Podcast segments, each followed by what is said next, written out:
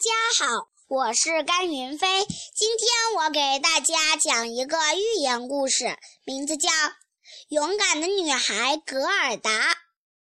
小男孩加一和小女孩格尔达是好朋友。一天，魔鬼的镜子碎片掉到了小加一的心里，小加一顿时变得冷冰冰的。后来，他被白雪王后带走了。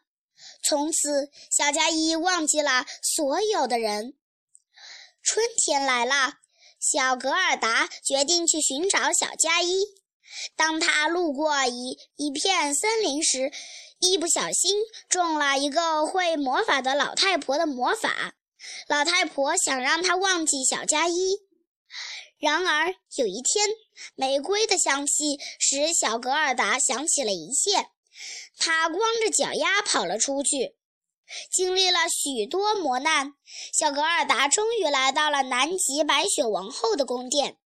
他看见了小加一，立刻跑过去，紧紧地搂住她，激动地叫了起来。可小加一却一动不动地坐在那里。小格尔达伤心地哭了，热泪流到小加一的胸膛，把他的心里的冰融化了。小加一立刻认出了格尔达，两个好朋友紧紧地抱在一起。后来，他们就快活地生活在一起了。小格尔达用真诚的泪水融化了小加一心里的冰，他们幸福地生活在了一起。